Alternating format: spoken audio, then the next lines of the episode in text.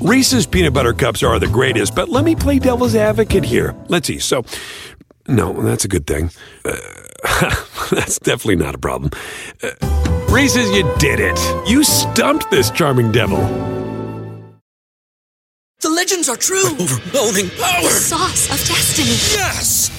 The most legendary sauce has arrived as McDonald's transforms into the anime world of WickDonald's. The greatest flavors unite in all new savory chili McDonald's sauce to make your 10-piece Wick Nuggets, fries, and Sprite ultra powerful. Unlock manga comics with every meal and sit down for a new anime short every week only at WickDonald's. Ba-da-ba-ba-ba, go! At participating McDonald's for a limited time while supplies last. Hola, soy Emanuel Cerrulla y estás escuchando la Página Millonaria Podcast, porque River Plate es nuestra pasión. Historias, entrevistas, columnas de opinión y todo lo que el hincha de River tiene que escuchar. Hoy, Gabriela Zenós, integrante de la Comisión Directiva de Fútbol Femenino en River Plate, nos habla sobre el rol de la mujer en el club y la evolución en la lucha por la igualdad de género.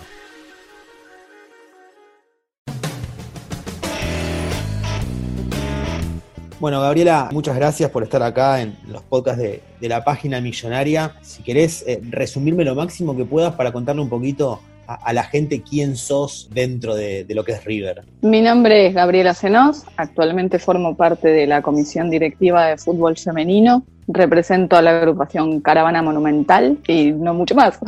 Está bien, bien, pero y, y, y que sos fanática, sos hincha de River también. Sí, soy, soy hincha de River, hace muchos años que milito en política.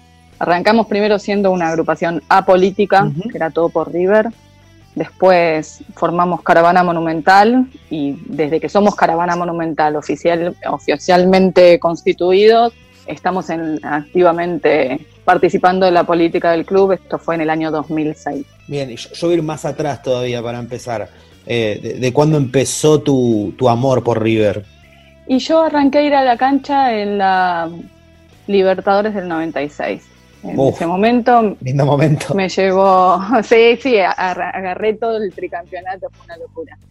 Eh, era bastante chica, me llevó un novio que tenía en ese momento, después cuando me peleé con ese novio eh, pasé a ir con mi hermana a la cancha, uh -huh. a partir de ese momento empezamos a, a conocer gente porque ya de ir siempre vas reconociendo las caras. Y a partir de, de ahí, de ese momento, eh, ya se hace más una comunión. Entonces era todos los domingos, ir a todos lados, organizarte para poder viajar. Y era una época en la que tal vez no había tanta presencia femenina en la tribuna, entonces destacábamos más. A eso iba a ir, sabes que eh, lo dijiste, yo ya tenía la pregunta hecha, que era bueno, hoy en día es muy común y de hecho la cantidad de mujeres que hay en la cancha es, es, tremendo, pero en la década del 90 no, no era tan así. Te iba a preguntar si te veían raro por, por ser una mujer fanática. En realidad yo siempre me sentí muy respetada. ¿eh? En, mm. Nosotras arrancamos yendo a la popular y hasta que eh, yo quedé embarazada en el año 2007, fuimos siempre a la popular. Una vez con, con el tema de la panza y ya después teniendo hijos es, es más la platea por una cuestión de de comodidad, sobre todo para ellos, porque pasó de ser un plan de niño particular y hoy en día es un plan familiar el ir a la cancha. Pero en esa época sí, er, er, éramos muy, yo siento que éramos muy respetadas con mi hermana, éramos las hermanitas, eh, para, para mucha gente encima nos parecemos mucho, entonces eh, no sentí nunca que me miraran raro, eh, pero sí sentía que éramos pocas mujeres en ese momento. Sobre todo yendo de visitante, ahí es donde más se notaba. Sí, sí, o mismo los viajes. ¿Y la política mermó un poco tu fanatismo o, o no? No, para nada. En realidad eh, es como que te hace centralizarte con otra, en otras cosas o tener otros objetivos eh, a nivel personal, o pensando más en el club y no solo en el fútbol. Mm. Hoy nosotros a nivel política pensamos y vivimos un club de manera integral y nos interesan todas las actividades del club. Cuando yo empecé a ir a la cancha era solo fútbol, de hecho era socia simple eh, en ese momento. Claro. Hoy, hoy es, es, otra cosa, bueno, ya estamos con el tema de los quinchos, eh, los nuevos, pero después pasó a ser eh, toda una cuestión más de, vivir el club, de sentirlo, de participar, de ir a ver otros deportes, sin decirte soy fanática de todo, ¿no? Es como mm. que tenés los colores puestos en un nivel más integral desde que estamos en, política y vas eh, atravesando todos los pasillos del club y viendo las diferentes problemáticas. Bien. Y bueno, desde el lado también político, ¿no? La mujer buscando el derecho de, igualdad en, todos lados. Imagino que en el fútbol, justamente, un ambiente que hoy en día continúa siendo muy machista, como que cuesta más, ¿no? Sí, particularmente lo que te decía antes, yo siempre me sentí muy respetada, tanto dentro de la tribuna como en nuestra agrupación política. Somos muy horizontales. Es verdad que hay menos participación y que tal vez las, muchas de las mujeres creen que no van a tener cabida en alguno mm. de estos espacios y sin embargo eh, yo no he tenido inconvenientes para participar. Me parece que muchas veces tiene que ver con, animarse. Eh, no creo que en todos los espacios sea lo mismo, ¿no? Particularmente en los que a mí me tocó transitar, no, no sentí que me, que me tiraran a menos, al contrario, formo parte, como te decía, desde Caravana, desde los inicios, siempre integré la comisión directiva, siempre tuve voz, siempre tuve voto. Eh, me parece que, hay muchas veces que tiene que ver con el compromiso y con, y con que las otras partes también se den cuenta que vos tenés la energía y, la habilidad para poder encarar a la par de ellos. Hmm. ¿Qué te parece el, proyecto para establecer un cupo femenino del, 20% en lo que es los, órganos de gobierno? Nosotros estuvimos participando en, lo que fue el, desarrollo de hmm. todo ese proyecto, eh, no tan de manera súper activa porque tenemos, estamos gestionando en el club y tenemos actividades y, nos impedía tal vez estar todas las semanas reuniéndonos, pero sí apoyando a las chicas que lo encararon ahí desde la Comisión de la Mujer con integrantes de todas las agrupaciones. Eso es lo que a mí me parece más maravilloso de lo que se, de lo que se logró, o próximo ahora a, ah, oficializarse, ¿no? Pero realmente, no sé, estamos, hemos estado en reuniones en las que había una mujer de cada pueblo, por decirlo de algún modo, y todas eh, trabajando y pensando en lo mismo. Había oficialistas, opositoras, recontra opositoras y todos espacios políticos diferentes eh, representados ahí por sus, por sus mujeres. Eso me pareció que, que, estuvo muy bueno, que demuestra que se puede trabajar en conjunto. Eh, me resultó muy interesante, me parece que también invita y convoca a las mujeres a participar en política, porque también a ese nivel la, problemática se da que a la mujer lo, lo, que sí tal vez le cuesta encontrar es un lugar donde eh, ejercer esa, esa política. Hmm. Si no conoces a alguien que te acerque a una agrupación en particular, es como que alguien que llega al club porque va a la cancha o algo así, no sabe dónde canalizar todo, toda esa energía que tiene para hacer cosas. Pero, pero ahora, bueno, me parece que ya se van a ir abriendo un montón de caminos, las agrupaciones políticas también se van a tener que ayornar y salir a conseguir la participación un poco más masiva de mujeres para poder cumplir con todos los requisitos que, el cupo representa. Es, acá toco de oído un poco, pero también existe ¿no? la idea de, armar un protocolo de actuación para la prevención de situaciones de violencia de género en el club. Sí, en eso también estuvimos participando, estuvo a cargo de la redacción original del protocolo de Florencia, una persona externa. A partir de ahí diferentes grupos de, mujeres dentro del club, leímos, tuvimos acceso a ese protocolo, hicimos sugerencias, hicimos aportes, se está todavía terminando de, definir, pero también sale ya muy próximamente, se va a crear un, departamento de género, que eso es también mm. muy positivo para todo lo que tiene que ver con, el desarrollo de la mujer dentro del club. Y sabes que, eh, bueno, estamos todavía transitando lo que es este, esta situación de pandemia, donde hay mucha incertidumbre y recuerdo que cuando arrancamos ahí la cuarentena en marzo, como que temblequé un poco lo que es la profesionalización del fútbol femenino, que se logró hace muy poco y, y, con todo este parate estaba en crisis a nivel país, estoy hablando. Sin embargo, bueno, River ahora renovó 20 contratos de sus jugadores, lo cual es algo muy bueno. No solo eso, sino que también trajo refuerzos ¿Fue una decisión difícil acorde a este contexto? Eh, fue una decisión osada, diría yo. La realidad es que la AFA exige ocho contratos nada más Mm. para poder sostenerte dentro de lo que es un torneo profesional. Entonces, en- ante esta situación de pandemia, la verdad que River podría haber decidido hacer ocho contratos ahora para cumplir con el requisito de AFA y el resto de los contratos, por ejemplo, a partir de enero del año que viene, eh, cuando ya estemos más próximos al inicio del torneo. De esa forma había un montón de, de contras deportivas, ¿no? Porque vos no tenés la misma motivación en las jugadoras, Mm. porque hay jugadoras que se pueden ir. Hay, hay clubes que se han desmantelado solo porque no les podían garantizar a las, a las jugadoras un- una certeza, ¿no? Entonces, el, el Aguay Urquiza, por ejemplo, que Sí. es un club que en el femenino es muy importante, eh, se le fue medio plantel, más o menos, entonces quedaron súper desmantelados. Y tal vez son chicas que no es que tienen, que se fueron porque tenían una recontraoferta en otro lado, son, se van más porque saben que en otros espacios van a, van a tener más o menos las mismas condiciones, y, pero tienen mayor garantía de poder seguir jugando al fútbol y en estas condiciones.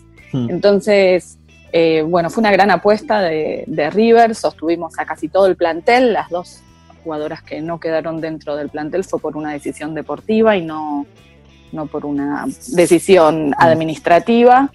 En los refuerzos incorporamos dos jugadoras de, de Lanús, también contratadas, y también eh, le hicimos contrato a una jugadora que en- eh, nuestra, pero que, Sí. que en marzo se había ido con la proyección de jugar al fútbol sala en Brasil. Mm. Ante la pandemia todo eso quedó Oh, claro. como medio trunco, entonces volvimos a hablar con ella para directamente ofrecerle formalizar con, con Fútbol 11 y que, y que ya se dedicara con, con nosotros a, a todo lo que se viene, que se involucrara bien con el proyecto. Toca y pasa y la que se mete en el área es Penuna. Y atención, puede estar, va Penuna. De River apareció la número 8, Vanessa Penuna. Victoria de River como visitante, 4 a 1. ¿Y cómo es la situación actual con las divisiones inferiores de fútbol femenino? Actualmente tenemos una estructura de aproximadamente 120 jugadoras, desde categorías sub-12, sub-14, sub-16, reserva y primera división. Cuando nosotros llegamos a gestionar al club, había 30 jugadoras aproximadamente eh, que pertenecían solo a la primera división. De a, poco fuimos haciendo crecer esa estructura, las chicas que dejaban de jugar se empezaron a hacer cargo de las categorías inferiores, entonces a partir de haber estudiado también en el profesorado en el club, eh, hoy eh, están como directoras técnicas y profes de las divisiones más chiquitas. La verdad que eso es el diferencial que tiene River, porque tiene semillero, porque en, en el futuro tenemos un montón de, de chicas que ya potenciándolas desde chiquitas, vos haces que lleguen a la primera división preparadas, sobre todo mentalmente de otra forma, que es lo que tal vez no pasa con las primeras divisiones de hoy del fútbol argentino.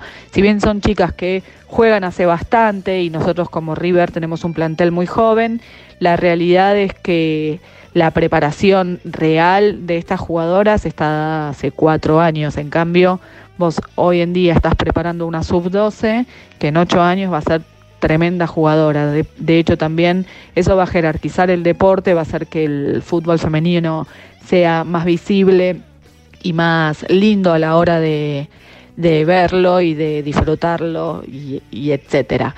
En cuanto a lo que son las divisiones inferiores, como te decía, están gestionadas en los cuerpos técnicos eh, por exjugadoras del plantel de primera división de River. Eso también es, es, algo que a nosotros nos gusta dentro de lo que es la estructura, porque a las, a las que ya no, no tienen la posibilidad de vivir del fútbol, vos les das una alternativa para que se puedan seguir desarrollando y sigan vinculadas a la institución. De esta manera también el sentido de pertenencia se hace mucho más fuerte y tienen toda la impronta para poder, la impronta y la experiencia propia para poder ir marcando a las, a las chicas de, de jóvenes todo el futuro que tienen por delante en una institución tan grande como es River. Nuestras divisiones inferiores se destacan en todas las competencias en las que participan. No hay eh, demasiada competencia AFA para ellas, pero por ejemplo en la sub-12 el año pasado participó del torneo de la Serenísima, acá salió campeona, entonces fue a participar en la Danone Nations Cup, donde salieron terceras compitiendo contra equipos eh, de, de todo el mundo. Viajaron a Barcelona, las nenitas sub-12, imagínate lo que eran todos piojitos. Después, la sub-14 es bicampeona de lo que es la Liga de Desarrollo de Conmebol, que es un torneo que se organiza primero a nivel regional, después a nivel nacional y después también hay una competencia que es eh, sudamericana. En lo que fue la última competencia, salimos terceras en, en el torneo internacional y salimos campeonas, como te dije, somos bicampeonas nacionales. En cuanto a lo que es la sub-16, es una categoría también como nueva, renovándose y participó de la Liga de Desarrollo de Conmebol por primera vez y quedó como subcampeona regional. La reserva venía primera hasta que en lo que es el primer torneo AFA, hasta que la pandemia hizo que se cortara todo. La verdad, destacándose mucho el tema del juego y lo que mencionaba anteriormente eh, de la situación física de las jugadoras, se hace un diferencial porque se trabaja diferente. Entonces, eh, como con mucho compromiso, a conciencia, las chicas entrenan mucho, entrenan cuatro veces a la semana y eso se nota después en el campo de juego. River, doblete de Viri Zamberri, golazo de Morcillo, golazo de Taco de Martelli, River 4, Guay 1. Y ahora eh, te pregunto desde tu lado de, de hincha, también esta dicotomía, ¿no? ¿Qué te pasa cuando escuchás eh, en la cancha canciones machistas? Creo, no sé el porcentaje, pero es un alto porcentaje. La te- mayoría. sí, por eso te quería preguntar, si vos me, viste, porque está la gente que te dice, bueno, es folclore, no se hace desde ese lado, y después está la gente, no, por más folclore que sea, sí, es algo machista que hay que erradicar, ¿cómo lo ves vos? Yo ah, eh, que creo que sí, que se tiene que ir erradicando de, de a poco, ¿no? Como todo, porque no se puede cambiar de un día para el otro. Particularmente desde que yo voy a la cancha, que hay canciones así machistas, hay canciones que yo nunca las pude cantar, porque a mí me daba, me daba vergüenza agitar la mano y, y utilizar cierta terminología. Desde que soy mamá me pasa peor todavía, ¿no? Porque no, no tengo ganas de, de ver cómo mis hijos replican ese tipo de modelos, me parece que no está bueno. Eh, de hecho, hace un tiempo en una charla que organizó la subcomisión del hincha relacionada con el tema de los cantos eh, así xenófobos y Sí. etcétera, yo, contaba que mi hijo cuando tenía cuatro años cantaba bájense los pantalones, se los vamos a coser. Porque nosotros le habíamos encontrado esa vuelta. Y, y en un punto igualmente en la cancha, cuando él lo cantaba re enérgico, y, eh, le parecía súper divertida la canción, Claro. yo decía, bueno, ¿la gente se dará cuenta que está cantando se lo vamos a coser o, o piensa, piensa, pobre, pobre Sí, criatura? sí, sí, sí, sí. Pero bueno, sí, a mí me, me genera me genera bastante incomodidad eh, cierta terminología. Y la apología, ¿no? La apología tanto de, de las drogas como de la violencia, todo eso tampoco me parece que, que esté bueno. Es, Pero es difícil, ¿no? Digo, porque está como muy eh, ya incorporado el tema de sodomizar al, al- al otro. Eh, te lo digo yo como hincha de River y que canto y me quedo sin voz cantando lo del 9 de diciembre, por ejemplo. Claro, bueno, pero sabes que yo dejé de cantarla. Al, al principio me pareció, uy, qué divertida, y después dije, no, no me divierte más. Hmm. Eh, siento que, que, no, que no tiene correlación con, con lo que yo vivo, con lo que a mí me gusta. Me parece que, que- que lo que hay que celebrar es el amor que nosotros sentimos por River y no, y no tratar de manera peyorativa al resto. También entiendo, eh, con respecto a ponerle a lo que decíamos antes de la violencia, que eran otras épocas. Claro. No, ya, ya no existe el- el- la misma situación de te corrimos acá.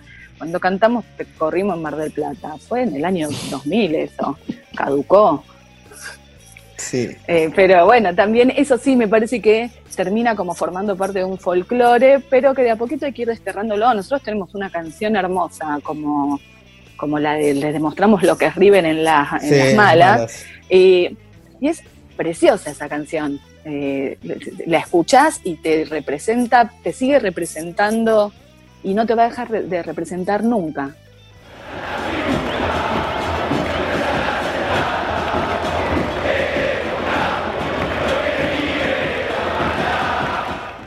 Esa es la sensación que tengo yo con respecto a todas las otras. En esa charla que te mencionaba anteriormente de la Subco, eh, una de las cosas que yo tomé e hice referencia con el famoso que se mueran todos los bosteros, que se mueran para siempre. Mi papá era hincha de boca y cuando mi papá enfermó de cáncer, a mí me dolía esa canción. Sí. ¿Entendés? Entonces pensaba en estas, en estas cosas que tal vez unos años atrás la recontra cantaba y era súper divertido. Y llegó un momento en el que me dejó de gustar Mm. y, y empezó a pegarme por otro lado, porque también uno va creciendo y, y va- le va cambiando un poco la cabeza, ¿no? Con respecto a ciertas cosas. Sí, incluso pasó con el canto xenófobo, que creo que hoy en día ya está casi erradicado, no, no, no por completo, pero muchas veces yo pensaba también, cuando el hincha de River canta o cantaba la de Son de Bolivia y Paraguay, la cantidad de hinchas bolivianos y paraguayos que hay de River, ¿no? Que muchas veces digo, ¿qué harán en ese momento? Claro, exactamente. Estás Sí. agrediendo por agredir, porque no, ni siquiera, ni siquiera es agredir decirle a alguien que es boliviano o paraguayo. Entonces, ¿cuál es el punto? ¿Cuál es el sentido? Eh, tampoco eh, con, con relación a, a la inclinación sexual de una persona, Mm. no es agredir. Ya dejó de ser una agresión. Sí, En- bueno. en- como en esta nueva, en este nuevo paradigma de, de somos muchos más respetuosos de la, de la elección sexual de una persona, eh, entonces ya, ya no es tabú, ya hay un montón de cuestiones que han cambiado con los años y me parece que a ese nivel el público de una cancha también se tiene que ir adaptando a esas nuevas a las nuevas temáticas de, de- de las canciones que, que Mm. no que ya no son ya no te representan las canciones de antes Sí, y creo que fue en la misma charla que vos mencionás, eh, que tuviste con los chicos de la Subco, eh, pero me gustaba para, en la que vos mencionabas que la figura del homosexual como cargada eh, termina siendo también un ataque hacia la mujer, ¿no? Porque está tan invisibilizada que se usa la imagen del homosexual para discriminar. Exacto, sí. Eso lo había leído en un artículo eh, unos días antes de esa charla y, y ni, ni siquiera lo había podido poner en palabras yo. Y cuando lo leí dije, claro, no es que el, el fútbol es recontra machista, pero a la hora de agredir, agredimos con la homosexualidad. Eh, es- eso me, me había parecido como, wow, ¿cómo no me di cuenta? ¿Cómo no lo relacioné antes? Pero es exactamente así. De todos modos, como te decía antes, hoy es otra cosa. Eh, hoy me parece que de cada 10 personas, 6 son varones, 4 son mujeres, prácticamente en, en una tribuna de Sí, sí, sí, sí. en una tribuna del club o, o en, o en cualquier tribuna del fútbol prácticamente. En, en los viajes también eso se ve muchísimo. En los, los famosos micros de Liniers Morón Merlo también hay una cantidad de presencia femenina cuando antes no existía eso. O era uno, dos, que, que por lo general eran las novias de alguien. eh, estaba, estaba como mucho más eh, estigmatizado ir a la cancha. Yo recuerdo a mi, a mi mamá una vez que viajaba a ver a River a Chile y me preguntó con quién viajaba, si viajaba con mi novio, si viajaba con mi hermana y como Mm. no viajaba con ninguno, eh, ella no estaba de acuerdo, ya no estaba en condiciones de decirme Que no. que no, que no podía viajar, ¿me comprendés? Pero la realidad es que para ella me, me miró y me dijo, bueno, yo no estoy de acuerdo. Bueno, I'm sorry. El famoso hace lo que quieras. Claro, claro, pero sabe que yo no estoy de acuerdo, como Exacto. para que me fuera con culpa, nada menos. En ese momento nada me daba menos culpa que lo que le pasara a mi mamá cuando yo iba a la cancha. Pobre. Pero, pero, pero sí, ella misma lo veía como, como algo que, que estaba bien si lo hacía de la mano de un compañero o, o si iba acompañada por mi hermana y un par de amigos. Ahora, si lo hacía sola, eh, no le parecía que fuera correcto, como que no era el Mm. espacio para una mujer. Y, y con, este, con este paradigma que, que- que está cambiando a nivel global de, de- de- cómo vemos a, a la mujer dentro del fútbol, también cambió bastante el tema botinera, ¿no? Yo recuerdo, no hace mucho, eh, era auge, las botineras en la contratapa de un diario, que esto que lo otro, y ahora como que la mujer, eh, la esposa de, de un jugador de fútbol, que no es la esposa del jugador de fútbol, sino que también puede ser empresaria, puede trabajar, puede ser docente, puede ser ama de casa, como que también cambió un poquitito ese concepto de botinera, ¿no? Sí, es verdad.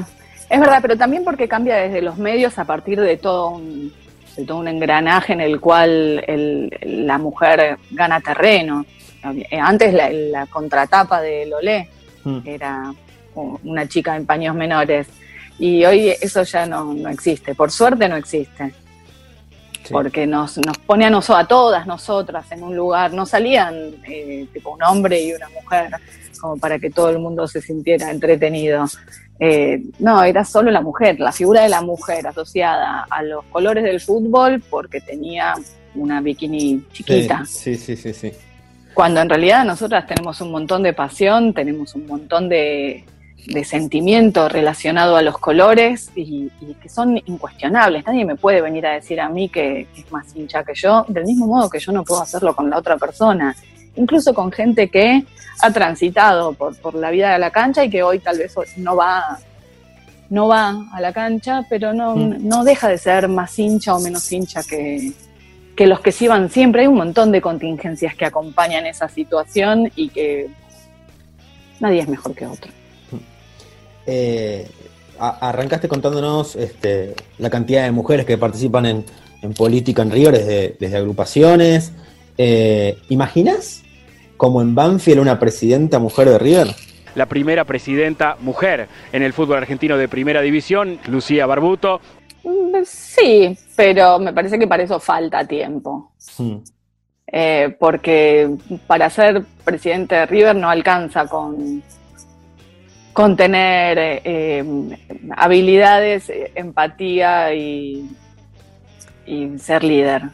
No, tiene que haber un- otro montón de factores que están relacionados a, a las posibilidades económicas. No olvidemos que son todos los cargos ad honorem. Ser presidente del club requiere muchísimo tiempo que hay que dedicarle y no, no, no todo el mundo está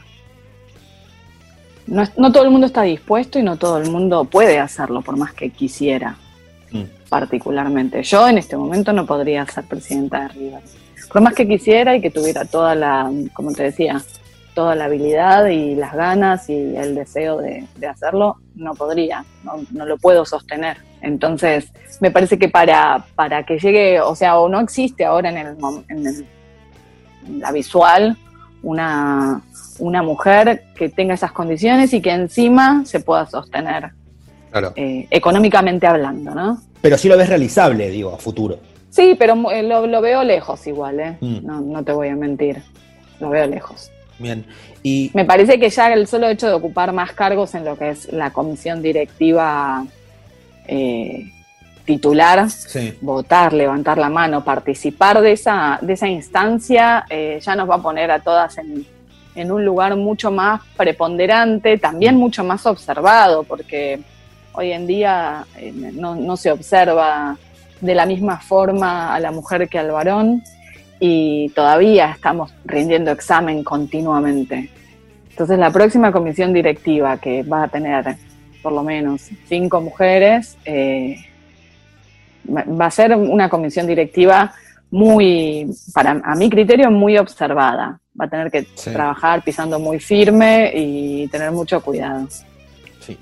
Y sacando la pandemia, eh, aunque no sé si quizás conviene que lo analices incluyendo la pandemia, lo dejo a tu criterio eso, ¿cómo evalúas los primeros pasos del fútbol femenino profesional en Argentina? Mira, eh, la semiprofesionalización que está desde el año pasado, eh, para mí fue como un espaldarazo a la hora de poder darle posibilidades a todos los clubes, sobre todo a los chicos, a los que les cuesta mucho más sostener una estructura, de más o menos nivelarse, ¿no? Nos- yo recuerdo un partido que jugamos contra Almagro nosotros y le ganamos 24 a 0. Eso no le sirve Sí. a nadie. Eh, más allá de que las chicas se divertían haciendo goles, no le sirve a nadie, ni a las que se comen 24 goles, ni a las nuestras a la hora de, de estar haciendo esa cantidad de goles porque no te representa nada.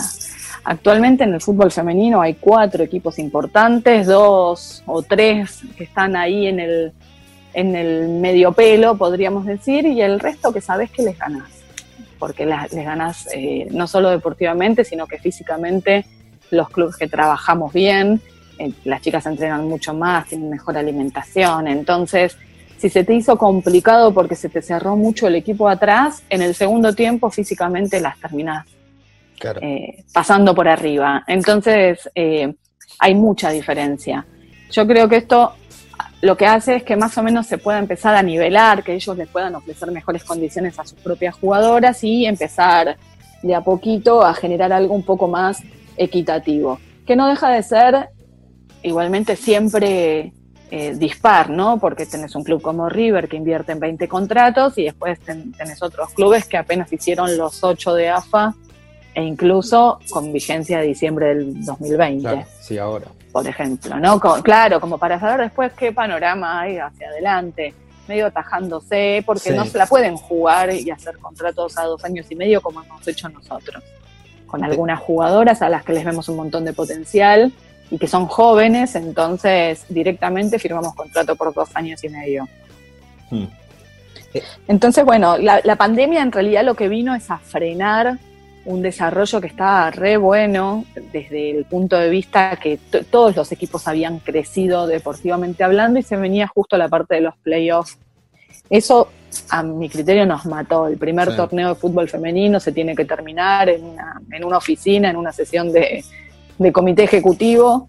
Y eso fue, fue realmente un garrón para las, todas las jugadoras. Yo te voy a contar medio lo, lo que se vivió en el, en el plantel de River, pero no dudo que también le pasó sí. a las chicas de la UAI, a las de Racing, a todas aquellas que iban a clasificar entre los primeros ocho y tenían la posibilidad de, de seguir participando, el, el- como que el dolor fue inmenso. En el momento en el que les contamos que se había dado por concluido el torneo, estaban indignadas, como decían, pero ¿por qué? ¿Por qué no se puede jugar en el segundo semestre? Mm. Eh, y en ese momento no, no sabíamos nada Nada. de cómo iba a operar la pandemia ni que íbamos a estar cuatro meses encerrados, ¿no?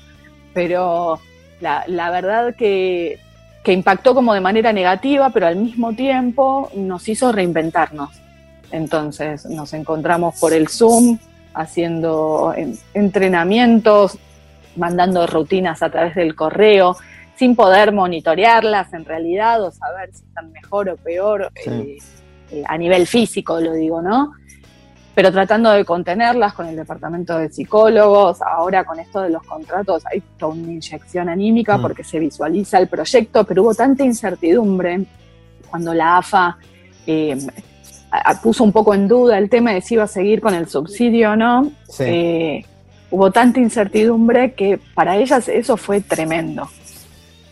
Era no saber si se volvía de pronto al fútbol amateur por un tiempo, si, Mm.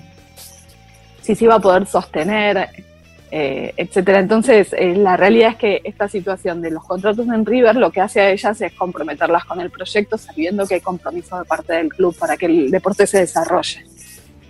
Me gustó algo que, que acaba de pasar, y está bueno que, que lo hablemos un segundo, que es, porque mismo los medios, incluso yo en mi pregunta hablé del fútbol femenino como profesional en Argentina, y vos en tu respuesta lo primero que dijiste fue la semi-profesionalización. Sí, es semi-profesionalización, Bueno, porque la exigencia es de ocho contratos. eso, eso te iba a preguntar, es puntualmente por, por eso, ¿no? De que a nivel contractual la, la AFA exige que al menos haya ocho contratos. Claro, vos podés de ahí para arriba todo lo que quieras, pero la AFA exige ocho, que son también los ocho que subsidia. Bien, perfecto. No, a los clubes igualmente le, le genera costos porque eh, vos sobre lo que es el, el salario básico del, del futbolista de la C, que es donde, donde se establece la categoría de las chicas, eh, tenés que pagar premios, tenés que Mm. pagar cargas sociales, entonces para los clubes chicos, insisto, es un sacrificio enorme, les representó todo un, un- un manejo de dinero eh, obligado a gastar en definitiva o a invertir. Lo que pasa es que para ellos es gastar, no es inversión.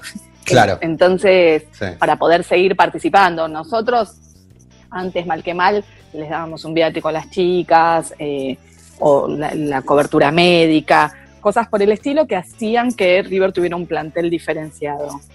En el caso de los, de los equipos más chicos, no daban ninguna de estas prestaciones. Entonces era simplemente prestarles el espacio para que se desarrollaran, que entrenaran, etcétera. Incluso muchas jugadoras al principio, cuando nosotros empezamos a gestionar, pagaban para jugar. Hmm. Como si fuera un, un deporte Sí, federado. Sí. Exacto.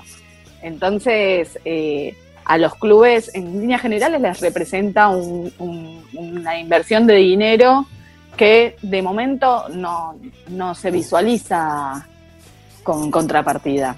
Entonces, esa es la parte en la que hay que esperar un poquito y traccionar. Nosotros, de todos modos, tenemos sponsoreo, entonces estamos más o menos acomodados, pero el resto del- de, los clubes les, les cuesta un montón y, y le ponen mucha garra. Por eso yo siempre destaco que es, que es muy importante tener presente que esto es un sacrificio enorme para, para todos los clubes, Bien. para que se, se note.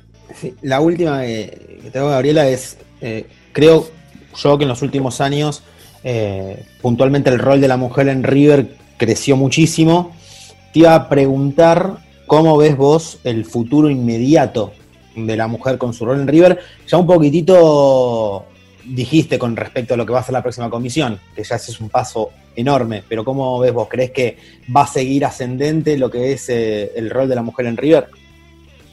Sí, yo creo que sí, eh, que, la situación del cupo lo que va a hacer es abrir espacios, no espacios, no tantos espacios de gestión, porque en uno de los relevamientos eh, que habíamos hecho para lo del cupo, eh, un setenta y pico por ciento de actividades están gestionadas por mujeres en el club. Lo que pasa es que son mujeres que tal vez no tienen, no son ni representantes de socias, ni, gestionan una comisión directiva, ni están en alguna agrupación política, simplemente gestionan un área porque están vinculadas al área de algún modo. Entonces, yo creo que sí, que se vienen muchos más espacios de poder gestionados por mujeres, pero también, como te decía, vamos a estar más observadas, entonces eh, no hay que dar pasos en falso. Bien, Gabriela, muchísimas gracias. Gracias a vos, Emma. Reese's peanut butter cups are the greatest, but let me play devil's advocate here. Let's see. So, no, that's a good thing. Uh, that's definitely not a problem. Uh, Reese's, you did it. You stumped this charming devil. The legends are true. Overwhelming power! The sauce of destiny. Yes! The most legendary sauce has arrived as McDonald's transforms into the anime world of WickDonald's. The greatest flavors unite in all new savory chili McDonald's sauce to make your 10-piece Wick Nuggets, fries, and Sprite ultra powerful. Unlock manga comics with every meal and sit down for a new anime short every week only at WickDonald's. Ba-da-ba-ba-ba, go! At participating McDonald's for a limited time while supplies last.